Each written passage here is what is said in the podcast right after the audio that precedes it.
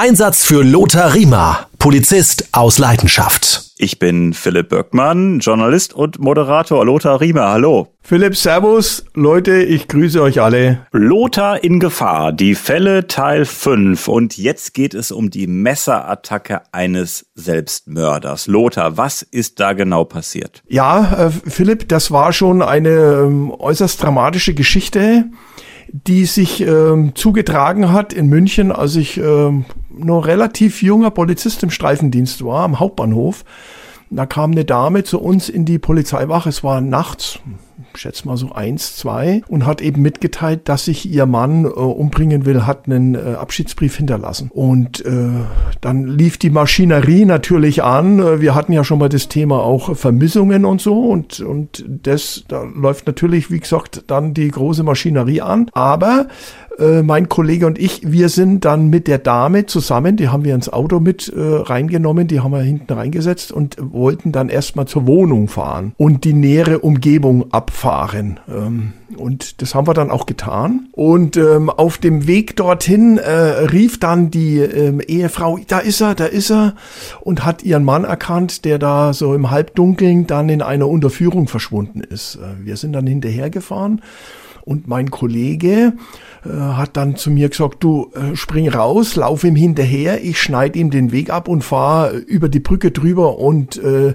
schaut, dass ich ihn dann auf der anderen Seite abpasse, wenn er die Unterführung unten durchläuft. Und äh, ja, das haben wir dann auch so gemacht. Ich bin rausgesprungen und bin dann im Tunnel äh, sehe das noch äh, wie heute vor mir, da, so im halbdunkeln Neonbeleuchtung, sehe ihn wegrennen und ich schrei dann, äh, halt Polizei, bleiben Sie halt stehen, wir wollen Ihnen doch helfen, äh, lassen Sie doch erstmal mit sich reden, was man halt so in so einer, äh, sage ich jetzt, Ad-Hoc-Situation natürlich von sich gibt. Ja, und der ist dann auch stehen geblieben und äh, kam dann auf mich zu und plötzlich äh, zieht der ein Messer. Und dann denke ich natürlich, jetzt ich bin ich im falschen Film, was ist denn jetzt los? Und dann geht er mit dem Messer auf mich los. Und dann äh, habe ich noch versucht, äh, ihn da abzuhalten davon, mich dann so anzugreifen, aber der ist dann auf mich losgegangen und äh, ja, wollte mich da wohl abstechen. Und ähm, ich habe dann mit ihm gerungen. Ähm, ich, Waffe konnte ich zu dem Zeitpunkt da überhaupt nicht mehr ziehen. Das wäre überhaupt nicht mehr gegangen, weil natürlich im Nachhinein die Frage ist ja, Waffe ziehen, Pfefferspray oder was auch immer, ging alles viel zu schnell, weil ich da ehrlich auch ein bisschen äh, überrannt worden bin, wer denkt denn daran, dass ein Selbstmörder plötzlich umdreht und, und dich dann umbringen will? Und dann haben wir da gekämpft, wirklich, also äh, zusammen eng umschlungen, einen Tango getanzt, sage ich immer spaßhalber, was ja nicht äh, spaßig war es überhaupt nicht. Ich habe immer gedacht, äh, oh Gott, wo ist das Messer, wo ist das Messer? Hoffentlich äh, das Messer nicht. Und dann sind wir auch noch hingefallen. Dann denke ich, oh, hoffentlich falle ich jetzt nicht ins Messer rein. Und dann haben wir da am Boden gerungen. Und ich habe immer geschrien meinem Kollegen, Ludwig, Ludwig, wo bist du? Helf mir, helf mir. Äh, und dann kam der auch an nach einer gefühlten Ewigkeit. Man fühlt sowas natürlich, äh, er denkt immer, das ist ewig, das waren vielleicht nur, äh, vielleicht eine Minute oder so jedenfalls. Äh, der hat ihn dann überwältigt, Messer weggenommen und äh, ja, ich lag dann erstmal auf dem Rücken, schweißgebadet. Äh, auch da oute ich mich wieder. Mir sind dann die Tränen runtergelaufen. Ich war, ich war körperlich fix und fertig. Vielleicht kennt man das auch. Der eine oder andere, wenn man sich körperlich komplett verausgabt hat, auch seelisch, äh, da, da laufen einem die Tränen runter. Da bist du fix und fertig. Bin ja echt erschrocken, dass der äh, Kollege von dir da nicht direkt zu Beginn der Situation da war. Normalerweise äh, sind Polizistinnen und Polizisten doch immer als Zweierteam unterwegs.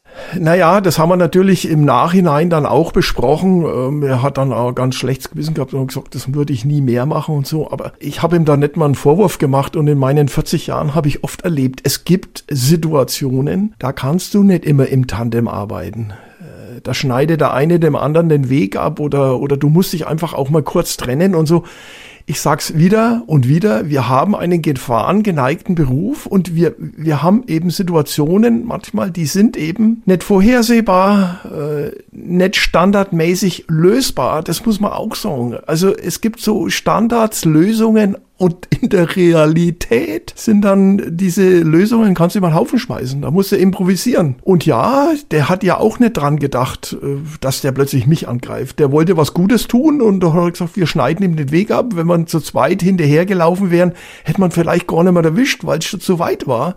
Also eigentlich war die, die, die Richtung war richtig, aber nochmal, ich habe hab dem da nie einen Vorwurf draus gemacht und äh, vielleicht wird man es auch wieder so machen, aber ich würde halt mehr Abstand halten ja, ich, also das hat mich dann sehr beschäftigt, viele, viele Jahre, bis ich dann auch wieder mit der Polizeiseelsorgerin Hilda Schneider, unsere Polizeiseelsorgerin, da mal ein Gespräch drüber geführt und die hat gesagt, na, ist ja ganz klar, äh, du hast ihm an seinem Vorhaben abhalten wollen und dieses Abhalten heißt halt, äh, den muss ich jetzt erstmal beseitigen, den Polizisten oder den Menschen, der mich von meinem Vorhaben abhalten will. Und deswegen war halt sein Ziel, erstmal mich auszuschalten. Vielleicht wollte er mich ja gar nicht umbringen, will ich mal dahingestellt lassen. Und dann hätte er sich umgebracht. Das war halt so in seinem geistigen Ausnahmezustand halt auch. Und mei, halt, mache ihm da überhaupt keine Vorwürfe. Aber das hat mich schon sehr umgetrieben. Also da hatte ich wirklich tierische Lebensangst, äh, aus dieser Situation rauszukommen heil, weil dieses Messer ständig ja äh, um einen äh, rum war. Irgendwo hatte, war das Messer. Ich habe es ja nicht gesehen. Also naja, also es war eine beängstigende, jetzt sind wir ja beim Thema Angst, ja, wirklich eine beängstigende Situation und ich habe gedacht, pff, hoffentlich kommst du da heil wieder raus und danach war ich wirklich, also ich war körperlich erledigt, fix und fertig. Also die Nachtschicht war gelaufen. Äh, die Sache, äh, wo war der Kollege, warum war der nicht direkt da? Da wollte ich nochmal sagen, im Job einer Polizistin, eines Polizisten, da gibt es halt Entscheidungen, die in Sekundenbruchteilen gefällt werden müssen. Und ich sag mal so, es ist besser, eine Entscheidung zu fällen, als keine Entscheidung zu fällen. Es ist immer einfach im Nachhinein zu sagen, Mensch, warum war der nicht da?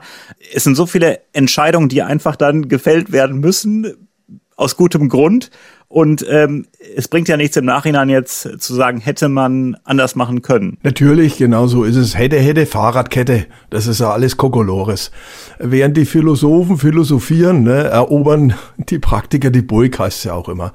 Und das ist ein, äh, klar, ein klassisch praktischer Beruf, der eben ständig eine neue Situation bringt. Es gibt keine Standardsituationen und du kannst nur versuchen, dich davor zu wappnen, indem du dich gedanklich immer wieder aussetzt, dass du äh, auch trainierst, aber du musst darüber dir im Klaren sein, es gibt keine Situation vorgefertigt, die du so abarbeitest weil der Faktor Mensch nie berechenbar ist. Also, ich glaube, ich habe das richtig verstanden. Das heißt, er hatte einen Plan, dass er sich umbringt. Du standst ihm bei diesem Plan im Weg. Genau so ist es. Und dann hat er gesagt, ich muss den Polizisten beseitigen, weil der steht mir im Weg, sonst kann ich meinen Plan, ich bringe mich um, nicht vollenden.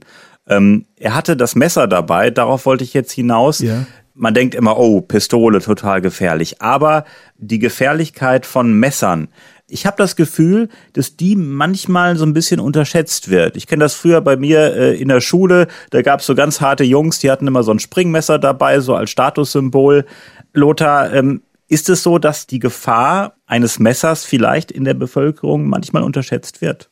Total, gebe ich dir vollkommen recht.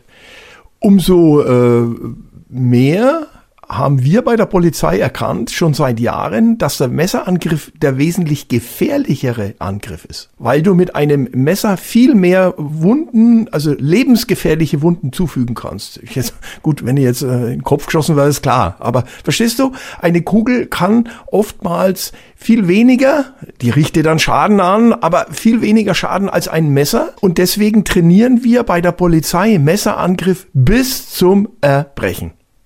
Das ist das A und O mittlerweile auch. Messerangriff, trainieren, abwehren, Abstand gewinnen. Die Gefährlichkeit des Messers wird bei der Polizei schon lange nicht mehr unterschätzt. Das sage ich da. In der Bevölkerung sehr wohl. Was ja echt äh, schon krass ist, ne? Weil du hast es ja am eigenen Leibe äh, erfahren äh, und viele Polizistinnen und Polizisten erfahren es immer wieder, äh, dass da wirklich nicht mit zu spaßen ist. Dass so ein Messer, wir hatten es ja auch mit dem äh, Weizenbierglas, selbst das, ein scharfer Gegenstand, das kann richtig übel enden. Genau, und äh, dessen muss man sich bewusst sein und deswegen ist die oberste Prämisse, wenn du heute auch gehen wir mal von einem Selbstmörder weg. Du hast ja oft auch ähm, solche Amokläufer, äh, psychisch Kranke, die ja oftmals sich ein Küchenmesser oder was auch immer schnappen. Und dessen muss man sich bewusst sein. Du, dieses Messer ist lebensgefährlich. Und deswegen die Prämisse erstmal Abstand gewinnen. Also Abstand gewinnen von der Person und dem Messer. Wenn es nicht geht, versuchen dieses Messer unter Kontrolle zu bekommen. Und deswegen nochmal diese Ausbildung bei der Polizei hinsichtlich Messerangriffen ist wirklich intensiv. Ich möchte jetzt nochmal auf die konkrete Situation. Äh, du hast eben so lange erzählt, ich habe so viele Fragen dazu. Ja. Lothar, ähm, welche ja, unterbrech mich dann auch ruhig immer, ja, wenn ich im Redefluss bin, wirklich. Ähm, nee, aber ich höre dir also gerne Ich laber zu. ja dann, Fang. Nein. Lothar, zum Verständnis. Ähm, der Kollege konnte dann den äh, Mann, der sich umbringen wollte, überwältigen, ist dir ähm, zur Hilfe gekommen. Welche Verletzungen hast du davon getragen? Hat er auch Verletzungen davon getragen? Das wären weitere Fragen an dich. Also die Verletzung war bei mir seelisch. Lass ich jetzt mal die Hosen runter. Ist wirklich so. Also das hat mich äh, zutiefst, also zutiefst nicht nur beeindruckt, sondern verletzt, weil ich wollte ihm ja helfen. Also die Zielrichtung ist ja des Polizeibeamten, den Menschen zu helfen und äh, nicht Leute zu verletzen oder, oder womöglich noch zu töten. Das ist der Super-GAU. Also deswegen, und jetzt willst du da jemand helfen und stattdessen äh, greift er dich dann an. Also das war die Verletzung bei mir. Körperlich war ich nicht verletzt, äh, Gott sei Dank. Auch er nicht. Wir haben ihn dann natürlich gleich, also mein Kollege hat ihm gleich Handschellen angelegt auch und er kam in die Psychiatrie auch. Ähm, ja, also das sind Dinge, die oftmals, und das unterschätzt man, man, man redet immer oftmals von diesen körperlichen Verletzungen. Polizeibeamte wurden wieder verletzt. Aber wenn ich denke, junge Menschen, junge Polizeibeamtinnen und Polizeibeamten müssen da zu, zu, nach Lützerath und müssen da auf Bäume klettern oder was auch immer und müssen da Demonstranten runterholen und fallen womöglich noch vom Baum, werden mit Pflastersteinen oder mit Steinen beschmissen, mit Kot, mit allem möglichen. Was das an seelischen Verletzungen am jungen Menschen auch macht, das darf man überhaupt nicht unterschätzen. Da, davon wird da nie geredet, wie das da ist, wenn du zwölf Stunden im Schlamm stehst und dann bist du auch noch, äh, ich sag jetzt mal einfach leger, der Oberarsch und wirst äh, äh, da beworfen und, und, und, und attackiert. Das ist viel, viel schlimmer, sag ich, weil das bleibt dir und das muss aufgearbeitet werden. Ein Beinbruch, ein, ein, ein, ein ich sage jetzt mal einfach ein verdrehtes Knie oder auch immer, das kriegt man in der Regel immer wieder hin.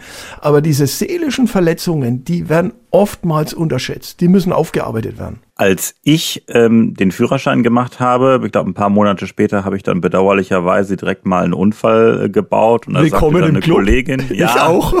so ist es halt. Ne? Also, ja, natürlich. Wenn man jung ist, ist man ein bisschen wilder oder nicht so erfahren und jetzt hat mir da eine Kollegin gesagt, ähm, Philipp, ähm, wichtig ist, äh, direkt weitermachen, jetzt nicht sagen, oh, ich fahre jetzt erstmal ein paar Wochen kein Auto, äh, versuch wieder äh, vorsichtig reinzukommen und habe jetzt einfach Angst da irgendwie, dass sowas nochmal passiert. Ähm, ist jetzt schwer mit deiner Situation vergleichbar, aber bist du dann direkt wieder auf Streife oder hast du dann erstmal für ein paar Tage eine Pause gemacht oder hast du gesagt, ich mache jetzt erstmal Innendienst oder wie war das seinerzeit? Also erstens mal, Philipp, gebe ich dir vollkommen recht. Es ist ein richtiges Thema. Wir hatten das bei den Minen, äh, bei der Minengeschichte auch, ne? Kannst dich noch entsinnen? Mhm. Ähm, aufstehen, weitermachen. Und so ist es äh, als junger Mensch, äh, wenn man einen Verkehrsunfall baut und dann nicht eben sagen, oh, ich traue mir nicht mehr oder ich war nicht mehr oder wenn ich vom Fünfer springe und mache einen Bauchplatscher, weil ich einen Köpfer nicht gescheit war für mich immer so, oder ich bin ja gern gesprungen, immer vom Sprungturm und so. Nee, aufstehen und weitermachen. Und da war das auch so. Natürlich und jetzt muss man auch noch ein bisschen dazu sagen, zu der damaligen Zeit hat keiner groß äh, da so, ich sage jetzt mal, empathisch äh, nachgefragt, wie geht's dir denn da überhaupt und so weiter.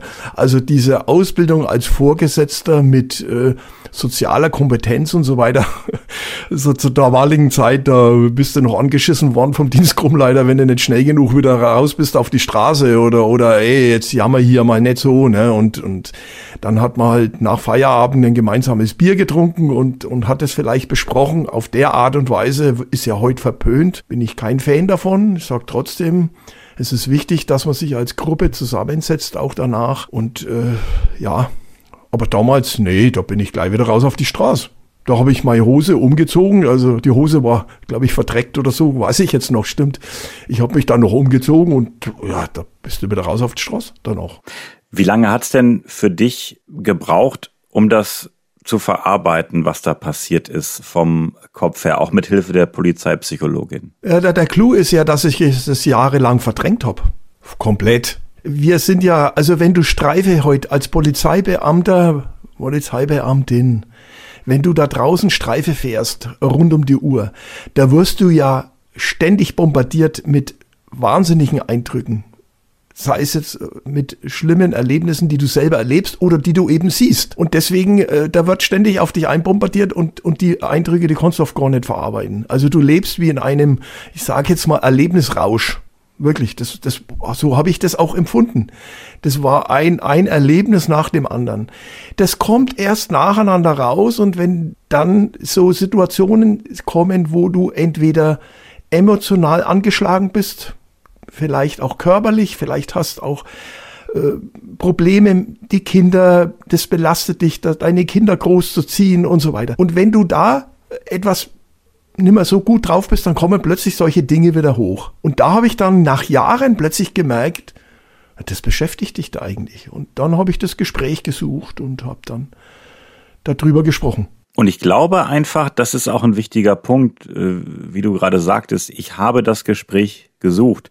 Es gibt viele, die das einfach ähm, unter den Teppich kehren und ähm, sagen, ich hole mir keine professionelle Hilfe, weil dann zeige ich Schwäche das war eigentlich genau der richtige Schritt. Ja, aber ähm, da will ich jetzt gar nicht so als der große Zampano dastehen, weil da musste ich schon erst durch ein tiefes Tal selber durchgehen. Also verstehst du, diesen Schritt zu gehen, du hast auch das vollkommen richtig äh, gerade erkannt. Die Gefahr besteht, du bist ja kein Weichei, da musst du doch mal durch und so weiter. Und es sich einzugestehen selber, das ist wahnsinnig schwierig.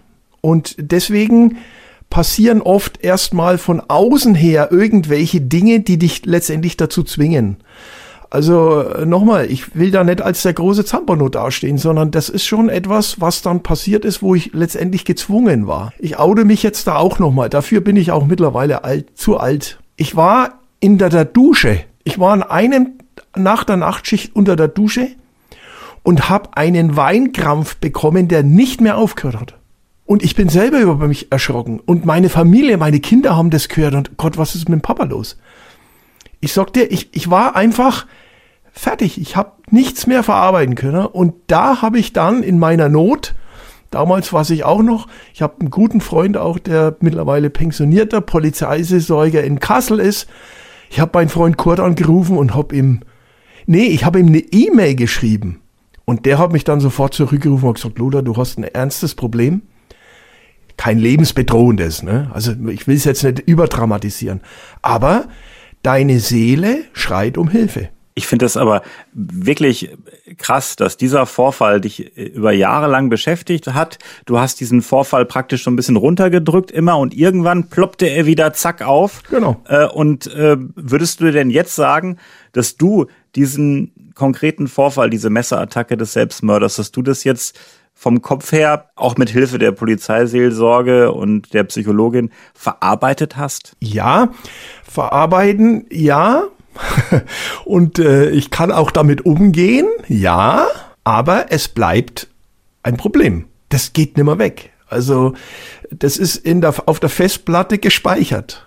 Und bei bestimmten Situationen ploppen immer wieder die bestimmten Erlebnisse auf. Das kennt jeder Polizist. Also ich bin da keine Ausnahme, verstehst du? Sondern ich bin letztens auch mit einem Freund spazieren gegangen. Der war jahrelang Mordermittler, der geht jetzt auch in Pension. Ganz guter, wirklich ganz intimer Freund von mir. Und dann sind wir da entlang spaziert und haben uns über einen, einen Berg unterhalten, wo ich jetzt zum Wandern oben war. Und dann erzählt er mir sofort wieder eine Geschichte von einer Leiche, die äh, da ausgehöhlt von einem von einem äh, Fuchs und so dort gelegen ist. Also egal wo du hinläufst, hingehst, wir als Polizisten tragen das ein Leben lang mit uns rum. Und ich möchte noch einmal auf den Verkehrsbereich, um nochmal mich als Fahranfänger ja. mit dem Führerschein ins Spiel zu bringen. Ich habe mich mal in jungen Jahren, bestimmt über 20 Jahre her, äh, mich mit dem Auto überschlagen auf einer Bundesstraße. Da war eine Ausfahrt. Du hast ähm, das ja richtig gegeben, wa? Hart, ne?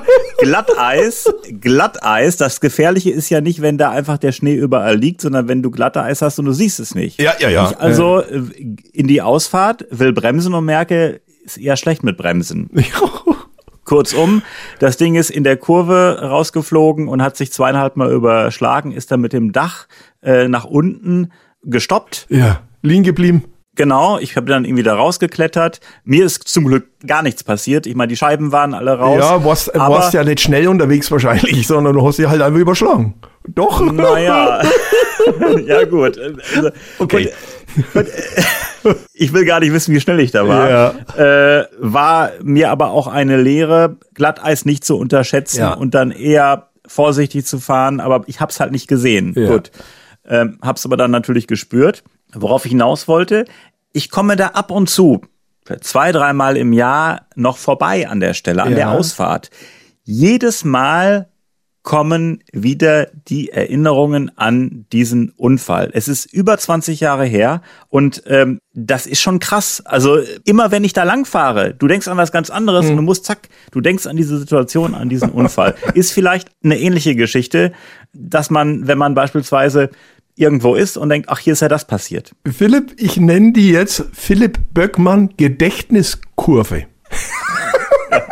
Ist so. Äh, ja. Ich hatte in Bosnien eine Robert Zink Gedächtnisgranatenloch. Da sind wir nämlich mit unserem Dienstfahrzeug reingedonnert im Dunkeln. Ein Granatenloch. Und jedes Mal, wenn wir da dann vorbeikommen, die haben das dann ausgeflickt, aber jedes Mal, wenn wir da vorbeigefahren sind, das war dann der Robert Zink Gedächtnisloch. Und so ist es bei dir. Und so ist es bei mir. So ist es doch bei jedem. Das ist einfach so. Äh, nur nicht jeder Beruf hat natürlich zur Folge, dass er solche Erlebnisse hat in seinem Leben. Das macht den Beruf ja des Polizeibeamten so interessant, aber eben halt auch belastend, das muss man wissen. Und das thematisiert man in der Ausbildung mittlerweile mit den Schülern, mit den Polizeiauszubildenden natürlich äh, ganz klar. Das sind Dinge, äh, die Beschäftigten ihr Leben lang. Zwei Fragen habe ich noch abschließend. Ähm, Frage eins, Lothar, als du ähm, gesagt hast, ich suche jetzt Hilfe bei einer Polizeipsychologin, bei einem Polizeipsychologen, wusstest du schon, dass konkret diese Messerattacke eines Selbstmörders dahinter steckt bei dir, weswegen es dir so schlecht ging? Das wäre die Frage Nummer eins. Und die zweite Frage wäre, ansatzweise vielleicht auch mal für Vielleicht hört das hier auch ein Polizist oder eine Polizistin, die sagt, Mensch, ich glaube, bei mir ist auch noch was, was nicht verarbeitet ist. Ähm, wie ist denn die Psychologin, der Psychologe, wie gehen die halt in so einem Fall vor? Das ist, könnten wir wahrscheinlich jetzt noch eine Stunde drüber sprechen, mhm. aber vielleicht könntest du es zumindest einmal anreißen, ähm, ob du direkt wusstest, da steckt diese Messerattacke dahinter und wie wurde denn konkret dann geholfen in den ersten Wochen? Frage eins: Nein, wusste ich nicht. Ist mir erst durch die Erklärung klar geworden, was da dahinter gesteckt hat. Ne? Das relativiert ja dann auch das Problem. Der hat ja nicht mich angegriffen, sondern ich war ihm im Weg gestanden. Also der hat nicht den Schutzmann Riemer umbringen wollen, sondern ich war im Weg. So, das ist eine. Damit kannst du gut leben. Das eröffnet eine komplett andere Perspektive. Auch sehen. Und zur Frage zwei. Also das A und O bei diesen Seelsorgern, Psychologen, was auch immer, ist das Zuhören. das ist der Schlüssel. Zuhören und dann erst re reagieren. Also das heißt, man möge mir diesen äh, Begriff verzeihen, aber wir sind so, so ein Stammtisch-Podcast. Ich sage das jetzt trotzdem, du musst dich erstmal auskotzen. Vielleicht kennt jeder diesen Begriff, kennen wir doch alle. Dann fühlst du dich erstmal erleichtert. Und so ist es da. Und dann geht man erstmal dran, das zu analysieren, vielleicht eine Lösung anzubieten, wie geht man damit um, ein Konstrukt zu bilden, was auch immer. Aber das A und O ist erstmal zuhören.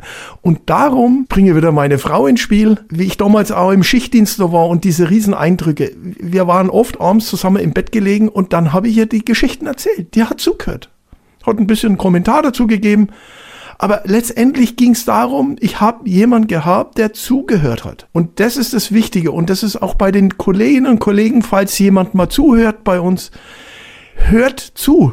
Hört euren jungen, vor allem den jungen Kolleginnen und Kollegen zu. Macht das. Das ist das Wichtigste überhaupt. Du hast mit der Polizei Seelsorgerin praktisch erarbeitet, dass diese Messerattacke des Selbstmörders ähm, dahinter steckt. Ähm, war das für dich ein Aha-Effekt nach dem Motto, ja, stimmt, genau das ist es. Exakt sowas. Und drum, nochmal, das schafft Erleichterung, nicht nur, dass du es loswerden kannst, sondern eben auch die Erkenntnis, äh, der ist nicht auf dich, Lothar Riemer, losgegangen, sondern äh, ich war ja da im Weg. Das, das erleichtert und damit kannst du in, in den vielen Dingen im Leben, wenn einem das erklärt wird, kannst du ja mit vielen Dingen viel besser umgehen, auch die ansonsten für dich ja oft den Eindruck erwecken, oh, das schaffe ich nicht oder das kann ich nicht oder ich, ich werde es überhaupt nicht mehr los.